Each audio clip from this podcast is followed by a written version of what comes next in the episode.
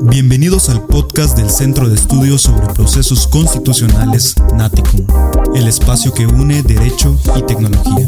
Aquí podrás aprender sobre derecho constitucional, fiscal, administrativo y derechos humanos. Bienvenidos al podcast del Centro de Estudios sobre Procesos Constitucionales Naticum en el episodio número 9. Esta tarde tengo el gusto y el honor de estar acompañada por el maestro Absalón Álvarez Escalante, quien es director de la Facultad de Derecho de la Universidad Anáhuac Mayab, para discutir el tema de la reforma laboral en México. Maestro Absalón, ¿cómo está? Bienvenido. Pues muy agradecido, muy honrado por la invitación y pues aquí a entera disposición para platicar sobre los temas vinculados con la reforma laboral. Muchas gracias por la invitación. Muchas gracias a usted, maestro. Eh, sabemos que usted es, un experto en, materia laboral y bueno, hoy quisiera iniciar preguntando un poquito sobre cuál es la necesidad, por qué, por qué surgió esta, esta reforma laboral. Bueno, eh, tendríamos que partir eh, tal vez de dos o de tres momentos históricos. Nuestra legislación laboral pues tiene su origen como un punto de partida en el artículo 123 de la Constitución de 1917 y en 1931 tenemos la primera ley federal del trabajo que regula pues para todo el territorio nacional. Y posteriormente a eso, digamos que hay dos, dos reformas que sí podemos tomar como referencia, que es la de 1970 luego la de 1980, y después de esa fecha pues no había existido una verdadera reforma eh, sustantiva que viniera realmente a constituir alguna modificación relevante a nuestra legislación.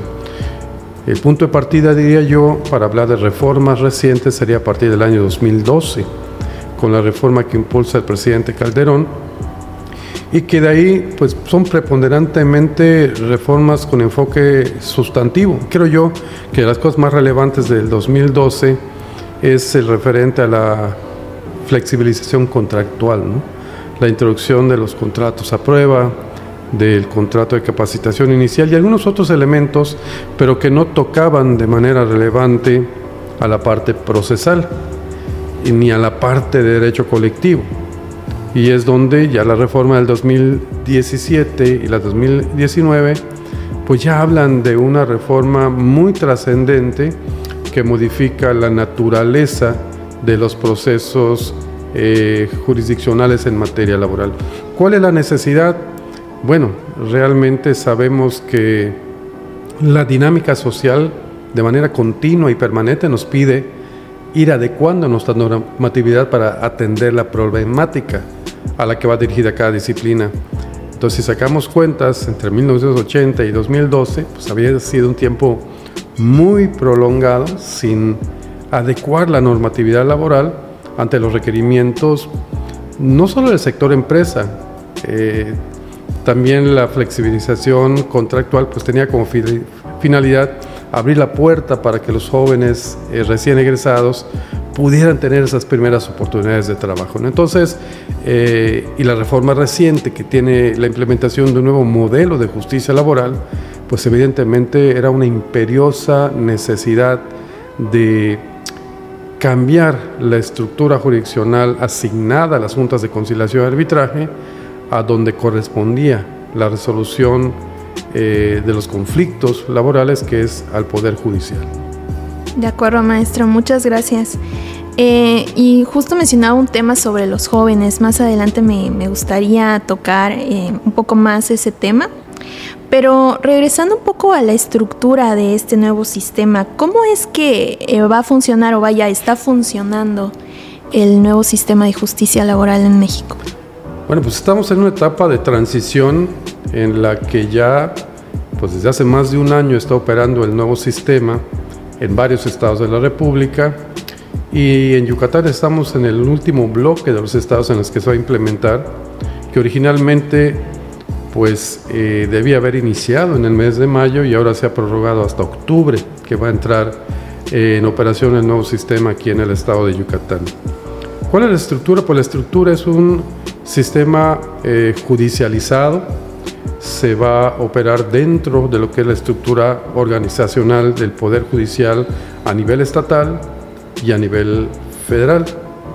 Se crean nuevos juzgados de lo laboral, tribunales laborales, que estarán pues integrados pues con todos los elementos que implican un órgano judicial, pero con la creación de, una, de un ente independiente, desconcentrado del gobierno, que son los centros, en el caso federal se llama Centro Federal de Conciliación y Registro Laboral, y en los estados solo funcionarán como centros de conciliación. ¿Qué, qué es interesante de esto?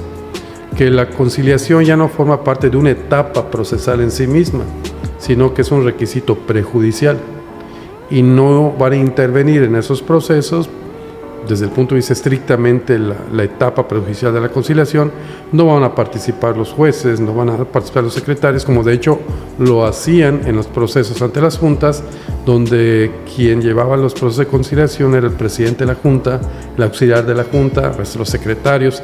Entonces, este órgano eh, se va a encargar exclusivamente eh, para la conciliación, hablando de la parte procesal. Y pues habrá eh, una demanda que se presenta por escrito, acompañando las pruebas, prácticamente como se hace en los procesos civiles.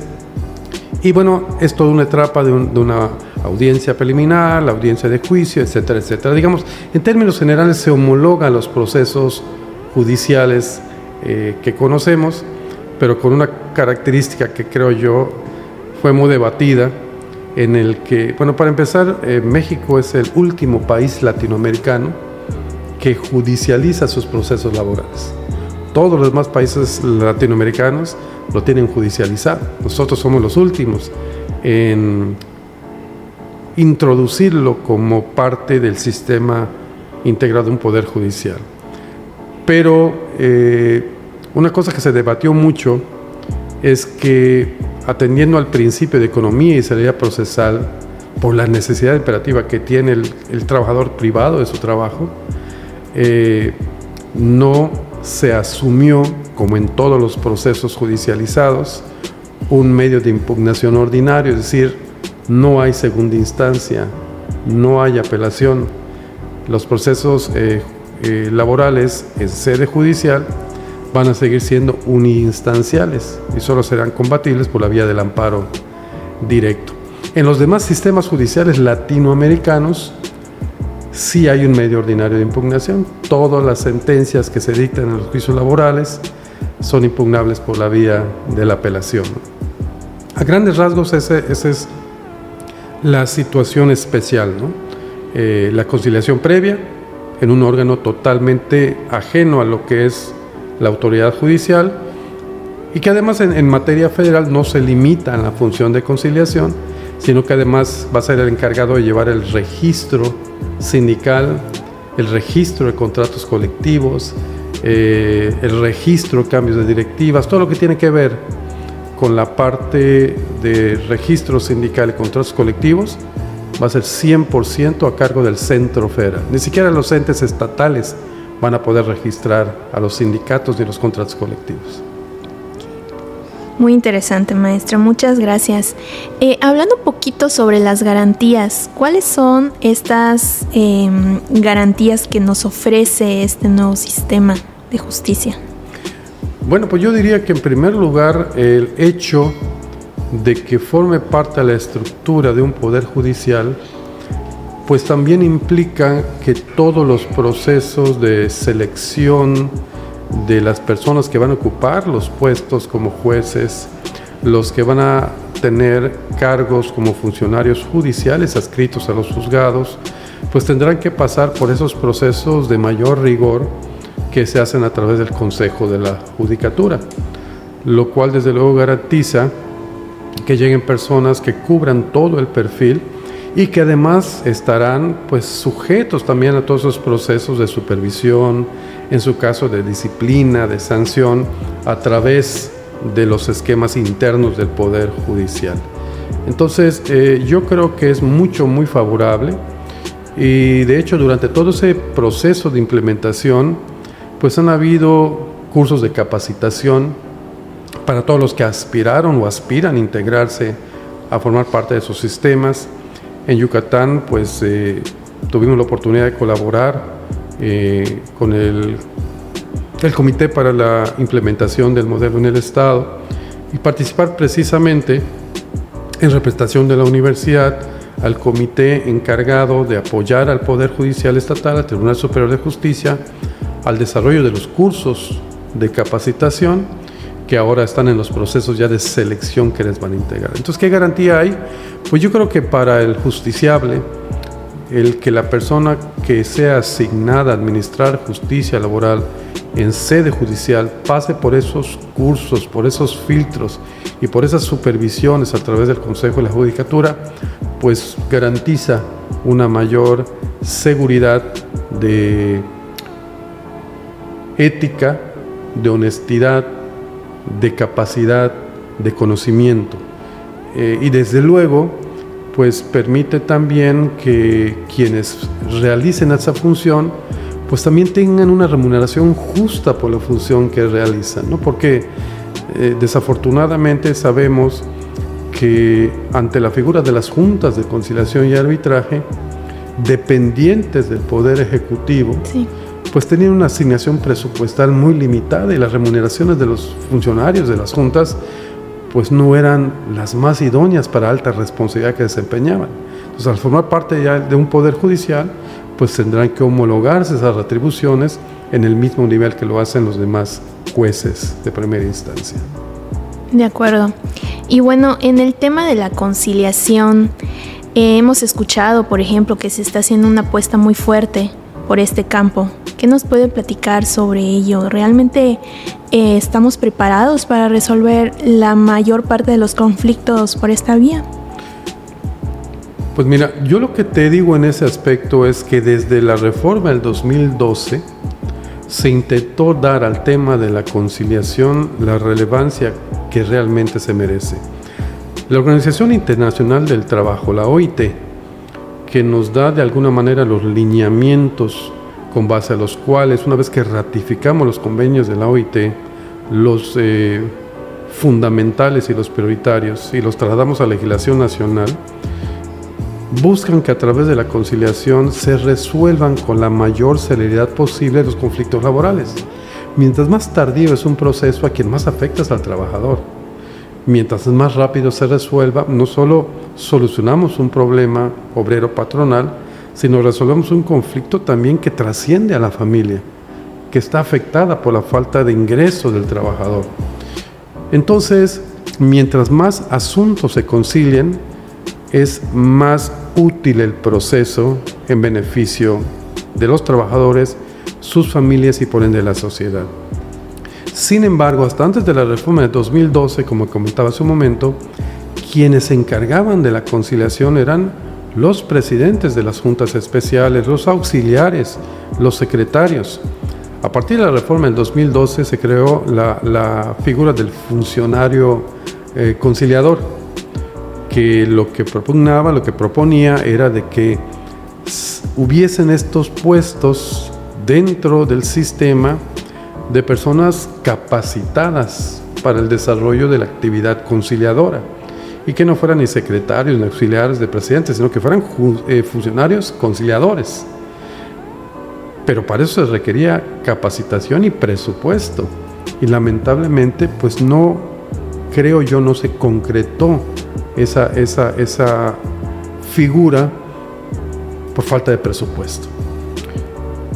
Cuando hablamos de la reforma ya del 2019, eh, a través de la cual se modifica la ley reglamentaria para cumplimentar lo, establecido en la reforma constitucional del 2017, al crearse este órgano autónomo, bueno, no autónomo, este órgano desconcentrado de la, del Centro Federal de Conciliación y Registro Laboral y los centros de conciliación de estados, ahí deben estar exclusivamente personas para la actividad de conciliación que tengan ese perfil, que tengan esa capacitación y que van a ser preponderantemente asignados para agotar esa etapa de conciliación. Entonces, eh, digamos, ya va a existir este ente cuya función va a ser preponderantemente para la parte procesal, prejudicial, la conciliación a través de expertos preparados para la materia. Y yo creo que, que sí debe lograrse un buen resultado. La verdad, las estadísticas de conciliación son bastante elevadas. Muchos de los asuntos laborales se concilian, pero no basta que tengamos un órgano con personas eh, formadas, capacitadas con la preparación para realizar esta actividad, si tampoco los abogados logramos que se asuma la cultura de los medios alternos de solución de conflictos. Porque todavía hay muchos abogados que tratan de fomentar, ya sea sobre todo a la parte obrera, que no acepten ninguna conciliación.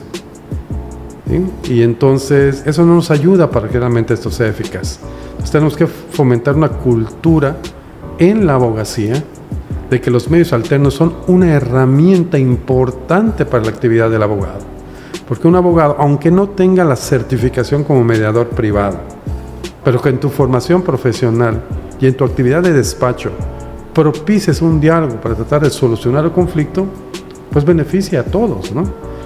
Pero si esto no se concreta, pues ya sabemos que hay un órgano en el proceso laboral donde se puede abrir la puerta para eso. Pero tenemos que fomentar mucho la cultura de los medios alternos en el ejercicio de la abogacía. De acuerdo, abogado. Muy interesante. Em, en el tema de equidad de género, ¿dónde se observa realmente este principio en el nuevo sistema? Bueno, yo diría que desde la reforma del 2012 tenemos elementos muy valiosos sobre este tema. Precisamente eh, pues, eh, la, Organización Internacional del Trabajo hizo una declaración en 2008 sobre justicia social y trabajo decente. Y el trabajo decente implica que el patrón cumpla con todos los derechos de los trabajadores y respete su dignidad como persona. Entonces en el 2012, ah, en los artículos 2 y 3 de la Ley Federal del Trabajo, se implementaron varios temas importantes que creo que hay que, hay que resaltar. Uno es el de igualdad sustantiva. Entonces, en la igualdad sustantiva, en los artículos 2 eh, y 3 de la Ley Federal de Trabajo, establece precisamente que la igualdad sustantiva, evidentemente tiene una fuerte eh, dosis de estar dirigido al impulso de la igualdad de género, describe que la igualdad sustantiva implica tener acceso a las mismas oportunidades laborales. Sí teniendo en consideración que la mujer tiene para cuestiones laborales algunas situaciones que la implican una circunstancia especial. ¿Por qué? Porque pues, la mujer se embaraza y debe de tener un trato distinto a partir de esta situación muy propia de la mujer. Pero en todo lo demás, en todo lo demás, la ley implica que todos tenemos que impulsar esa igualdad de oportunidades entre hombres y mujeres, sin tener nada que ver la cuestión de género, sino la capacidad, las competencias, la experiencia y que un puesto vacante sea accesible a todos. Pero por otra parte también el artículo tercero dice que no debe haber discriminación de ningún tipo. Y entre los elementos de discriminación, pues se habla, desde luego, por género, por preferencia sexual, por raza, por nacionalidad. Y entonces ahí este, hablamos mucho con las empresas, decir, a ver, cuidado, de ninguna manera es permitido, porque no solo sería violatorio de la ley de trabajo, sino violatorio de derechos humanos, violatorio de los tratados internacionales de materia laboral, que tú lances públicamente una convocatoria para una vacante de puesto diciendo para ocupar el puesto de y que pongas mujer de 25 años de edad, eso es discriminatorio, porque no puede haber un puesto que se ponga a disposición y que una de las variantes fundamentales para ocuparlo es que seas hombre o que seas mujer o que tengas una edad. Eso sería altamente discriminatorio y violaría la igualdad. con la diferencia que hay puestos específicos que requieren algún perfil especial, pero hay que justificar. Y eso ya no sería discriminatorio, sería una competencia o unos perfiles que son inherentes al puesto que se va a desempeñar. Entonces, desde 2012 se implementó esta precisión de la igualdad sustantiva que tiene que respetarse laboralmente. Y bajo esa premisa, todo juzgador tendrá que tener esta perspectiva de género al momento de emitir una resolución laboral también. Ok, de acuerdo, muchas gracias. Eh, licenciado, regresando un poquito a lo que nos comentaba al principio, me gustaría que si pudiera hacernos el favor de platicarnos cuáles son estas nuevas oportunidades que tenemos los jóvenes Aquí en el podcast tenemos eh, muchos de nuestros escuchas, son personas jóvenes, entonces si pudiera platicarnos cuáles son estas nuevas oportunidades y también cómo un joven tal vez recién egresado o que quiera empezar a adentrarse un poco más en el ámbito del derecho laboral, ¿cuáles serían sus recomendaciones? Bueno, en, el tema de las modalidades contractuales que se introdujeron en el 2012, fueron esencialmente dos, el contrato a prueba y el contrato de capacitación inicial. Hasta antes de la reforma del 2012, y esto, pues el contrato a prueba existía en la ley del 70, desapareció en el 80, pero regresa entonces en el 2012. ¿Y por qué es trascendente y por qué se vincula con las oportunidades para jóvenes? Porque las empresas tenían mucho temor de darle oportunidad a gente joven, porque como establece la ley que a partir de que se presta el primer minuto de prestar un servicio personal subordinado, ya se genera un vínculo jurídico laboral, entonces las empresas decían, no me voy a arriesgar. Y eso pues desalentaba mucho la posibilidad de dar oportunidad a jóvenes para probar si eran aptos, si tenían el perfil. Y entonces eh, fue muy difícil convencer a los legisladores de que el contrato a prueba sí pudiera tener beneficios, porque eso permitiría que el patrón pudiera dar acceso a jóvenes a punto de egresar o recién egresados para la oportunidad de probar sus competencias. Eh, porque hasta antes de eso, una vez que ingresabas y hacía ese vínculo, la única opción que tenías para poder prescindir de alguien que no tenía la aptitud era despedirlo, con fundamento en la fracción primera del artículo 47. Pero eso implicaba que tenías un mes para ver si era apto o no, pero solo podías despedirlo porque no tuviera la aptitud, demostrando que te engañó con los documentos, con las recomendaciones. Entonces era una carga probatoria difícil. Pero al abrirse nuevamente la opción del contrato a prueba, pues entonces ya hay periodos que establece la ley, un periodo de 3, 30 días, por ejemplo, y para cargos este, directivos hasta 6 meses, 180 días, y sin, con una evaluación de desempeño no se cumple con, con, los requisitos o no se da el perfil, pues se da por terminado el contrato sin responsabilidad para el patrón. Y ahí nos pone la ley que escuchando la opinión de la Comisión Mixta de, Productividad, Capacitación y Adiestramiento también, se da por terminado. Pero a veces no es suficiente la estructura de un contrato a prueba, porque a veces eh, el aspirante a titular de un puesto, pues primero tiene que conocerlo, ¿no? Entonces se crea la figura del contrato de capacitación inicial.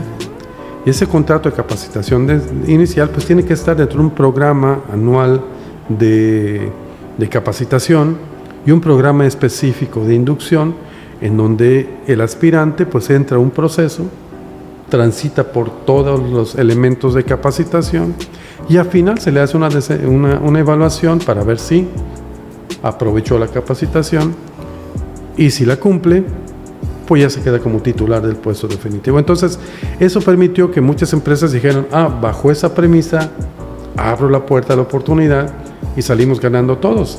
Yo descubro que hay alguien competente, joven, me lo demuestra y me quedo con este valor enorme en la empresa, ¿no? Pero no por tenerlo me quedo obligado a que permanezca si no tiene el perfil. Pero eso también tiene que estar, estar combinado con convenios de colaboración con universidades para que el estudiante tenga acceso a prácticas profesionales.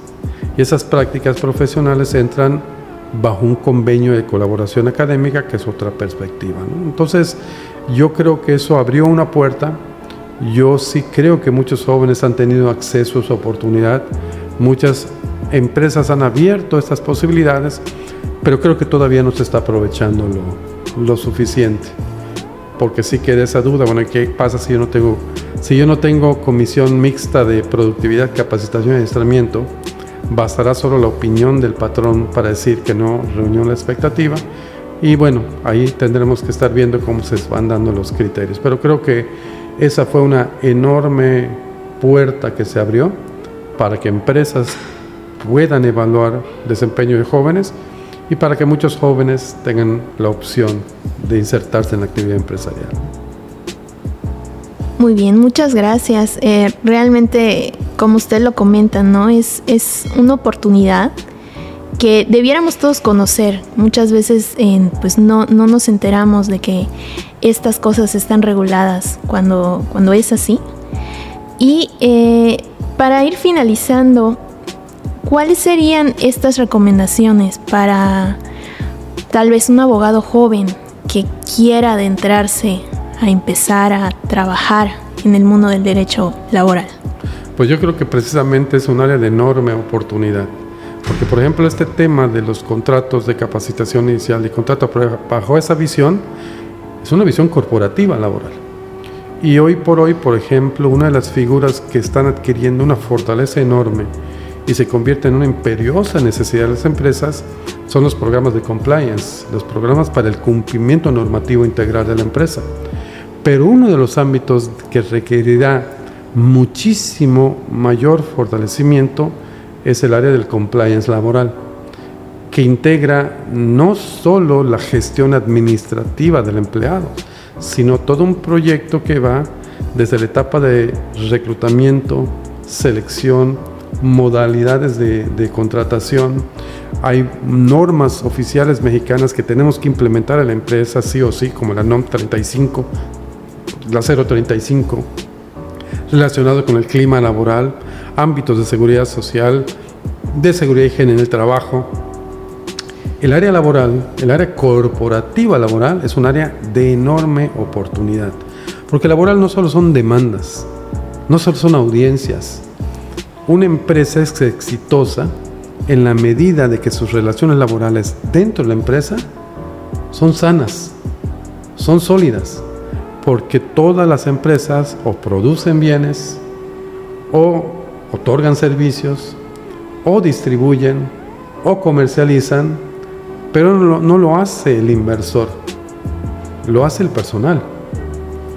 Y entonces no todo es la parte económica, toda la parte operativa, toda la parte de producción, toda la parte de comercialización, todo el que hacer de la empresa se hace, de la empresa se hace a través del elemento humano de las personas. Y cada vez más va a ser importante que las empresas tengan asesores jurídicos laborales que le den seguridad jurídica en lo tocante a la parte laboral de gestión de personal dentro de la empresa. No le corresponde exclusivamente a un licenciado de administración de empresas, no le corresponde exclusivamente a un ingeniero industrial, no le corresponde a un psicólogo nada más. Porque todo lo que pasa dentro de la empresa en materia laboral está regulado por la ley. Y es de alta complejidad, porque derivan prestaciones y obligaciones económicas, condiciones laborales especiales y hay otra serie de obligaciones que son, vamos a llamarles, administrativas y de seguridad social. Entonces, toda empresa que quiera tener seguridad en su, en su quehacer laboral requiere además del abogado corporativo laboral. Si además de esto pensamos que hay todo un universo de opciones para ser abogados, asesores de trabajadores en demandas laborales, pues es otro escenario. Pero también se requieren excelentemente preparados abogados patronales también que defiendan los patrones en los tribunales. Si además de eso sabemos que en las grandes empresas inevitablemente va a haber un vínculo colectivo laboral con un sindicato y que hay que entrar a negociación colectiva de contratos colectivos, de contratos ley, de revisiones contractuales. La verdad, el abogado laboralista tiene un potencial enorme de actividad profesional. Muchas gracias, maestro Absalón. Eh, ¿Pudiera, por favor, compartirnos un poco de su trayectoria como abogado laboralista? Wow, pues ya, ha sido una larga historia. Bueno, eh, mi paso previo a la parte estrictamente laboral, yo estuve eh, precisamente de practicante en, en, el área jurídica de la Cámara de Comercio de Mérida, aquí en Yucatán, y esta área jurídica, entre otras áreas, tenía el área laboral, patronal, y esto pues me llamó mucho la atención, y en algún momento salió la oportunidad de integrarme en la Procuraduría de la Defensa del Trabajo del gobierno del Estado de Yucatán. Ahí estuve un buen tiempo como procurador auxiliar, llevando, asesorando a trabajadores, llevando audiencias de los trabajadores en la Junta Local de Conciliación y Arbitraje, que estaba pues en esos tiempos en lo que se llama la Casa del Pueblo. Y estando ahí, eh, personas que colaboraban en el jurídico de Ferrocarriles Unidos del Sureste, se llamaban en ese entonces, me invitaron a, integrarme al Departamento Jurídico Laboral de Ferrocarriles Unidos del Sureste. Y ahí ingresé y estuve prácticamente durante 10 años, primero como igual, abogado auxiliar, luego como abogado y luego como director jurídico regional laboral, abarcando los estados que iban desde Veracruz, Tabasco, eh, Chiapas, Campeche y Yucatán, porque no había ferrocarriles en, Quintana Roo, no había proyecto de Tren Maya, hasta ahí llegábamos.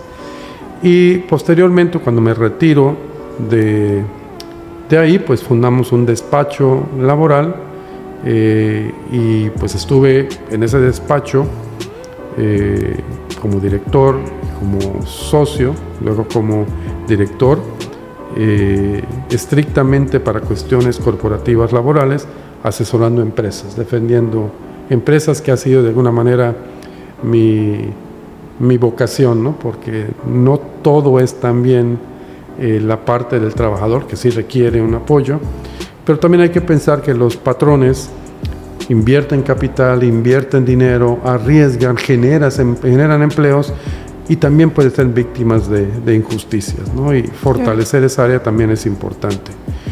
Y ahí estuve hasta el año 2004, en el que empiezo a colaborar también en la Universidad de Nahuac y ya la parte de tribunales ya no era posible realizarla y desde entonces hasta la fecha lo que hago es consultoría corporativa laboral y sigo siendo un apasionado de apoyar jurídicamente a la planeación de las empresas en la materia laboral. Qué interesante, maestro. Muchísimas gracias por aceptar tener este espacio con nosotros. Es un verdadero privilegio, maestro Absalón, el haberlo tenido aquí con nosotros en el podcast Naticum, discutiendo un tema tan importante y tan apasionante como lo es el derecho laboral. Em, a nuestros escuchas les solicitamos que estemos, que estén pendientes de nuestras redes sociales para estar atentos al contenido de los nuevos podcasts. Muchas gracias. Gracias a ustedes. Hasta luego. Hasta luego. Gracias por habernos escuchado. Recuerda seguirnos en nuestras redes sociales como arroba naticum o visita nuestra página de internet www.naticum.com para todo el contenido en materia constitucional, fiscal, administrativo y derechos humanos.